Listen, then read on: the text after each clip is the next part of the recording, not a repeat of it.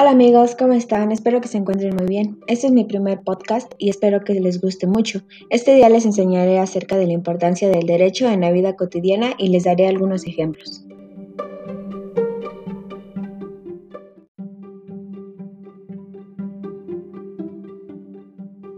Bueno, primero podemos comenzar definiendo qué es el derecho, y lo podemos considerar como el conjunto de principios y normas que se relacionan con la justicia y el orden, para poder regular las relaciones humanas en una sociedad.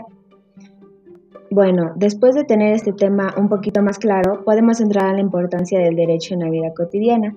Como ya sabemos, en una, en una sociedad debe haber respeto, amor, solidaridad y orden. Para esto deben existir derechos y obligaciones.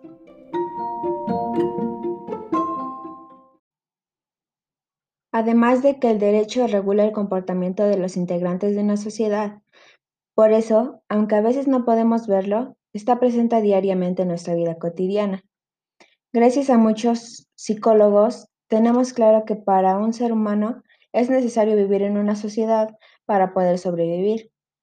A continuación daremos un ejemplo muy común y que actualmente estamos viviendo, que es el aislamiento. Al menos para aprender las actividades necesarias de supervivencia necesitamos de un conjunto de individuos. Para ello, se deben seguir una serie de reglas que garanticen la posibilidad de vivir en sociedad y armonía.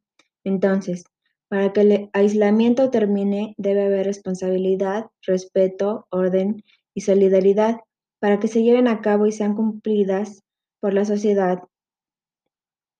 Pero si estas normas no se, no se imponen o no se cumplen, habrá un completo desastre y desorden.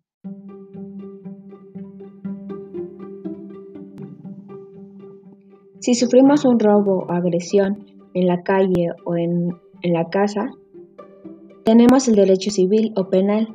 Podemos recurrir al Poder Judicial para castigar al culpable. Y una que no es menos importante, la edad legal para poder consumir alcohol en nuestro país es de a los 18 años. El derecho público que nos garantiza el derecho, el acceso a la salud pública. Si nosotros queremos ir a cualquier lugar, ya sea un hospital que sea público, nosotros tenemos el acceso a, a los doctores. Si tenemos un accidente con un auto que está asegurado, interviene el derecho comercial, civil y penal para todo lo del proceso que es los cuando se tiene que, pagar al, al, otro conductor eh, para que puedan este, ir al hospital y demás.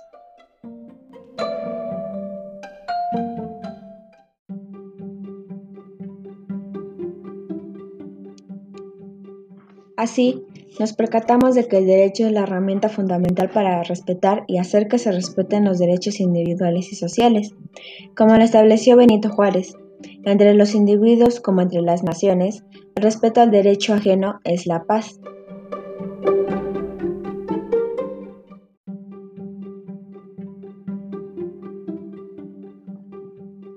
Y bueno, eso ha sido todo por el día de hoy. Espero que les haya gustado mucho y que la hayan entendido.